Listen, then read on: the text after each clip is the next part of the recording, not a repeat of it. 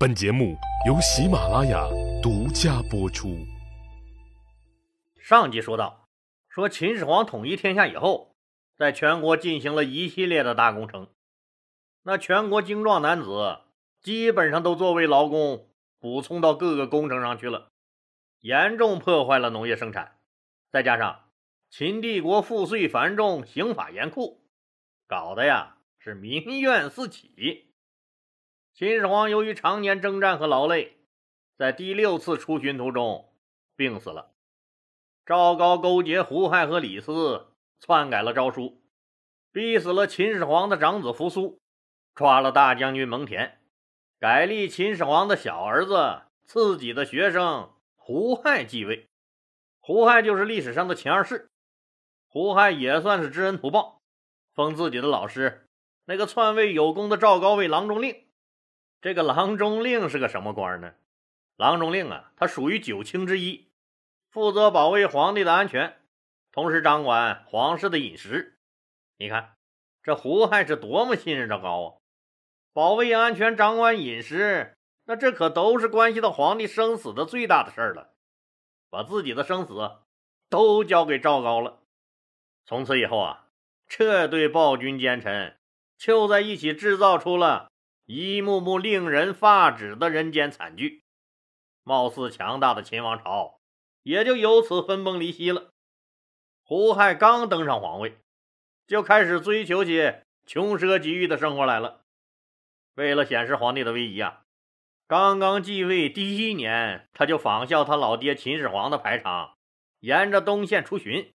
此外，他还大修阿房宫，征召五万名精壮之士守卫咸阳。并收集天下奇花异草、珍禽奇兽，供自己玩乐。胡亥还把他老爹的那些女人们说，只要是没给他秦始皇生下一男半女的，一律都让给秦始皇殉了葬了。光秦始皇的妃子们就让他活埋了三千多号人。为啥呀？为啥？赶紧把后宫腾出地方来，我胡亥自己的众多女人才有地方安排，不是？胡亥呀，胡亥，那天下都是你的了，你就尽情的玩乐吧。不行，不行，我胡亥还是不高兴。有一件事儿啊，那就像鱼刺一样卡在他的心里。什么事儿呢？当然是心虚了。自己这个皇帝名不正言不顺，怕大臣们议论和不满呗，更怕嬴政的其他儿女。就是自己的那些个同父异母的兄弟姐妹们不服，起来造反，所以啊，胡亥玩着玩着就不开心了。赵高趁机对胡亥说：“要想让朝里这些个老梆子闭嘴，我倒是有办法。以后谁敢瞎得特，谁对皇帝您不满。”咱们就干掉他！你那些个兄弟姐妹们，咱们要重点防范，哪个敢露头，就严厉打击，绝不姑息。逐渐在重要的岗位上都安排上咱们的人，只有这样。您才能高枕无忧啊，皇上！胡亥本来就是个没主意的货，二十郎当岁，正值血气方刚。赵高又投其所好，那每天大批美女给他送到后宫，胡亥玩的是不亦乐乎，哪有功夫管这些闲事儿？张嘴就说：“爱卿，你看着办，看着办。”这么看来。当时已经二十一岁的胡亥，不只是缺根筋，还是个二货，而且不是一般的二。你想，赵高那么个死太监，那本来就心里阴暗，这下子可以名正言顺的报复所有人了。一时间呢，那咸阳城内是血雨腥风，魂号鬼哭，那真是人间地狱，惨无人道的屠杀拉开了序幕。每当说到这儿，老李都异常气愤，要不是怕带坏了听众中的小朋友们，真想痛痛快快的问候赵高他八辈祖宗。当然，赵高也不傻，那杀人也是分层次的。拿出来第一个开刀的，就是对秦帝国有极大贡献，而且威望极高，也是对他赵高威胁最大的蒙恬、蒙毅兄弟。大秦帝国历史上从来不缺超级猛人，你像说老李原来讲过的，战国四大名将之首，秦昭襄王时期的白起，还有王翦、王奔、司马错、蒙骜。对了，这个蒙骜就是蒙恬的亲爷爷。秦国历史上的这些个超级猛人呐，为他们大秦帝国的一统天下，曾经都立下了赫赫战功。但这些人有的都很久远了，在人们的印象中都有些模糊了。现在秦军的绝对顶梁柱，那新一代的超级猛人就是蒙恬了。经过赵高的多次挑唆呀，胡亥还是赐了两杯毒酒给了蒙恬、蒙毅兄弟。当然了。蒙恬的弟弟蒙毅是文职，官拜上卿，深受秦始皇的器重，理所当然的，他们兄弟俩第一个就会被赵高干掉，不干掉他们，赵高睡不着觉啊！蒙恬端起毒酒，长叹一声：“自祖父起，我蒙氏对大秦忠心无二，今天我无辜被害。”难道我们蒙氏错过愧对天地的事吗？低头片刻不语，嘴里自顾自的捣鼓着：“是啊，我罪过不轻啊！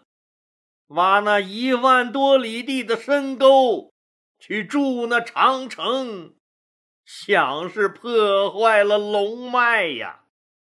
上天。”要惩罚我了吧？罢了，罢了，扶苏公子，等等我，我就来。说完，把毒酒一饮而尽。蒙氏兄弟双双自杀了。可怜一代名将蒙恬，战无敌手，没有捐躯沙场。却惨死在了一个卑劣的太监之手。这不带把的男人，就是他妈恶毒啊！蒙恬的死，彻底动摇了秦帝国的军心，从此拉开了大秦帝国灭亡的序幕。他的死讯传到军中后，兵将痛哭不已，军心涣散。除掉蒙氏兄弟后，赵高的心病去了一半。下一个要干掉的，就是大秦王族的宗室，重点是胡亥的兄弟姐妹们。赵高一次就在咸阳杀掉了胡亥的十二个哥哥，又在杜游这个地方，也就是咸阳的东面，将胡亥的另外六个哥哥及其全家全部杀死。这个死变态！对他没有威胁的女人们也不放过，又将胡亥的十个姐妹活活碾死，刑场血流成河，惨不忍睹。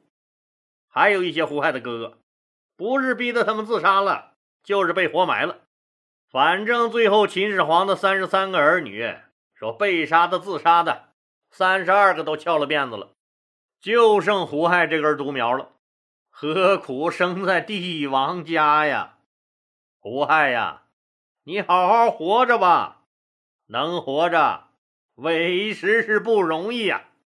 别看你今天闹得欢，小心将来拉清单。右丞相冯去疾和将军冯杰欠这个胡亥和赵高大开杀戒，知道自己也难免一死，为了不受这个死太监的侮辱，相约自杀了。赵高听说后，吐了一口。呸！死了好，省得老子动手了。赵高又排挤掉不少他看不顺眼的那些敢于直言进谏的大臣，在朝中安插了大批亲信，朝廷上下大洗牌。从此以后啊，大秦帝国全权掌握在这个死太监手上了。昏庸无知的胡亥乐得把朝野大权都交给赵高去办。在赵高的怂恿下，索性连朝都不上了，每一天就在后宫和那些妃子们寻欢作乐，大小事务都由赵高处理。反正除了李斯敢多嘴外，别人是不敢违背赵高的意思的。赵高每天都在琢磨着，说怎样除掉李斯这个碍眼的老家伙。当时的秦朝已是危机四伏，胡亥沉重的徭役赋税和残酷的刑罚，使人们苦不堪言。六国的旧贵族们也蠢蠢欲动，日夜谋划着复辟江山。这时候的胡亥无疑是快乐的，自己想杀谁就杀谁，眼睛都不用眨一下，那是威风的很呐。他老爹嬴政。虽然让天下老百姓苦不堪言，但那满朝的能臣武将是能镇得住那帮泥腿子的。如果啊，说能稍微减轻点重压，这大秦帝国回到正常运行的轨道上，那是一点问题也没有。可惜呀，胡亥这个二货，不只是欺负老百姓，他欺负所有人，把满朝的能臣武将都杀了个干净。这下好了，你大秦公司，你就等着关门大吉吧。咱们再来看一看，说胡亥、赵高他们折腾天下的时候，那我们的小厅长刘邦在干嘛呢？刘邦娶了吕雉以后，那小日子过得那叫一个舒坦，自己的厅长当得顺风顺水，仗着人家吕家的财力和名望，加上自己豪爽的性格，又结交了一大帮子朋友。每天是吃吃喝喝，好不快乐。再加上吕雉肚子也争气，先后为刘邦生下了一个女儿，一个儿子。女儿刘乐是姐姐，哎，就是后来的鲁元公主；儿子刘盈，就是后来西汉的第二个皇帝汉惠帝。这个奇葩的故事就开始了。哎，怎么就奇葩的故事开始了？怎么个奇葩法？比如说，以后老李还要讲到。说鲁元公主后来嫁给了赵王张敖为妻，生了个女儿张嫣。这张嫣呢，十一岁就嫁给了汉惠帝刘盈。对，你没听错，就是嫁给了自己的亲舅舅，未来的汉惠帝。现在出生的这个小刘盈，做了他的皇后。哎，这奇葩不？汉朝的奇葩事儿多了去了，咱们以后慢慢说。现在咱们说呀，说吕雉生刘盈的时候，刘邦都四十六岁了。那时候啊，那人们平均寿命本来就低，那就更是老来得子。啊。刘邦大喜过望，那就不用说了。虽然自己的大儿子刘肥都十一岁了，但刘肥毕竟是情妇小曹生的，上不得台面。这个刘盈，那可是正妻生的，那是不一样的。你想。那刘邦有多高兴吧？结果乐极生悲了。怎么的呢？嗨，这不是县里那个交通局局长刘邦的好朋友夏侯婴。那平时就有事没事的，那就爱往刘邦的泗水亭跑。两个胡子八叉的大老爷们儿，那没事就着喝酒吹牛呗。这刘邦喜事连连，夏侯婴跑得更勤了。结果啊，跑出事儿来了。这两个大老爷们儿干喝酒没啥意思呀，就吆五喝六的划开拳了。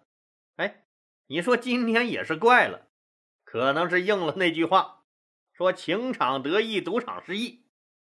反正是刘邦是把把必输，当然输了就得喝酒啊。连续被灌了七八碗酒以后，有些醉了，越想越不对劲儿。哎，哼，老夏，你。你小子是不是耍赖呀？你，你才耍赖呢！我怎么赖了？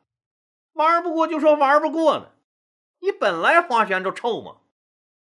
刘邦酒劲儿上来了，你个臭小子，肯定耍赖了。说你是不是赖了？你就是赖了。说着，拿起酒碗，做事要扔过去。其实啊，就是开开玩笑。逗逗夏侯婴，没想到喝多了，一下子没抓住，酒碗可就脱了手了。奔着夏侯婴面门可就去了。刘邦吓了一跳，夏侯婴也吓了一跳，还没来得及躲，啪！你说正不正？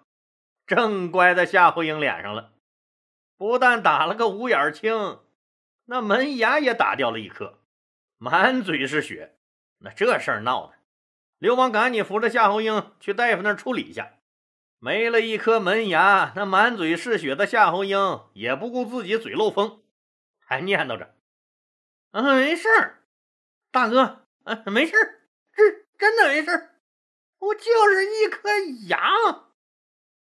夏侯婴倒是觉得没事儿，但有人觉得有事儿。你刘邦在沛县那么得意，傍上富婆不说，还老来得子，眼红的人可多了去了，巴不得他刘邦出点事儿，让大家看看热闹。有个心里阴暗的人。可就偷偷把这事儿报了官了。记得老李说过吧？大秦的律法是轻罪重罚，官吏伤人更是罪加一等。何况被打的还是正科级干部，这还了得？你刘邦知法犯法呀！县长下令捉拿犯罪分子刘邦。刘邦一听要抓他，撒丫子可就跑没影了。哎，老李。这县令不是刘邦他岳父老吕的好朋友吗？怎么这么一点面子都不给？这么点小事就大动干戈，要抓他判刑？好朋友，那是以前。你知道老吕老婆为什么当年这么反对老吕把吕雉嫁给刘邦吗？就是因为这个县令。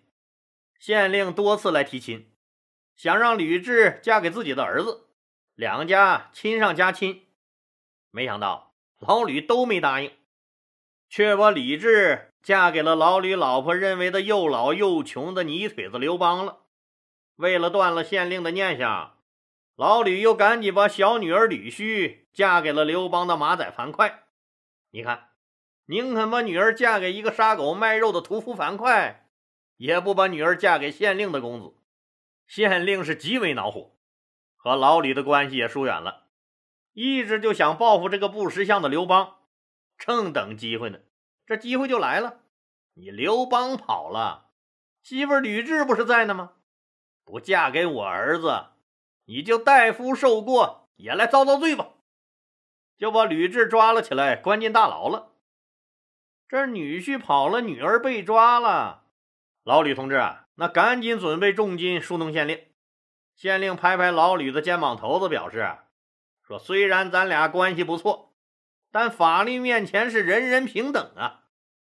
县令就等着夏侯婴指认刘邦，给刘邦定罪了。抓不到刘邦，吕雉你就别想出狱。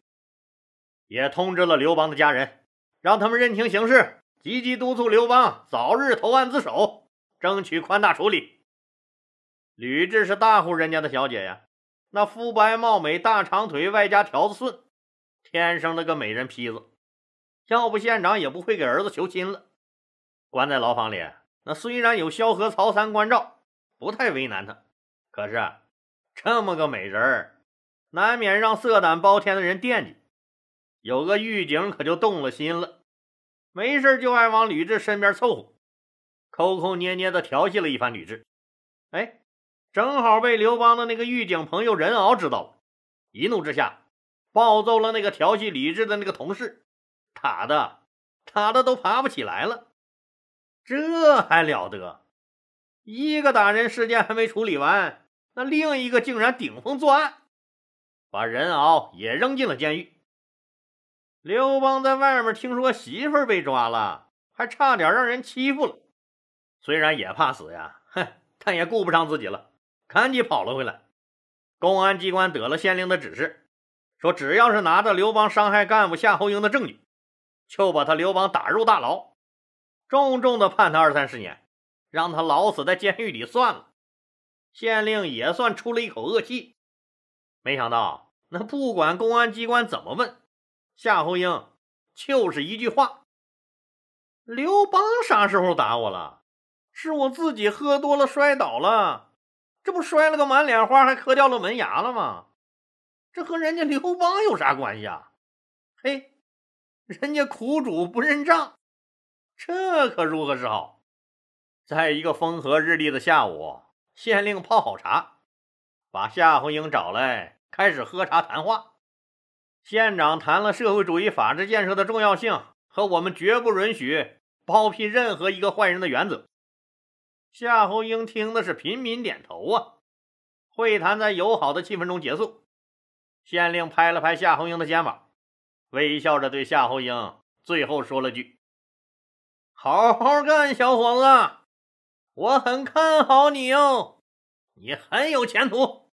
下面你就跟同志们说说吧，刘邦是怎么打你的？”公安机关的同志们早就拿出了纸笔，准备好了做笔录。夏侯婴笑了笑说。刘邦啥时候打我了？哎，这是我自己喝多了摔倒了，这不摔了个满脸花，还磕掉了门牙了吗？还，和人家刘邦有啥关系？怎么问？就是这一句话。好啊，夏侯婴，你他妈敢耍我！恼羞成怒的县令以作伪证的名义，把夏侯婴扔进了小黑屋里。隔三差五打一顿，隔三差五打一顿，承诺呀，说只要你夏侯婴指认刘邦打了你，你马上就能回家了。没想到这夏侯婴还真是个硬骨头，自己被打得皮开肉绽，就是一句话：自己的门牙是自己摔的，和人家别人没关系。县令很生气，后果很严重，把夏侯婴一关就是一年多。屁股都打烂了，夏侯婴还是那句话，县令很无奈。这期间呀，说萧何带着老吕往省里跑了好几趟，大把大把的撒钱，回来又给县令准备了一份厚礼。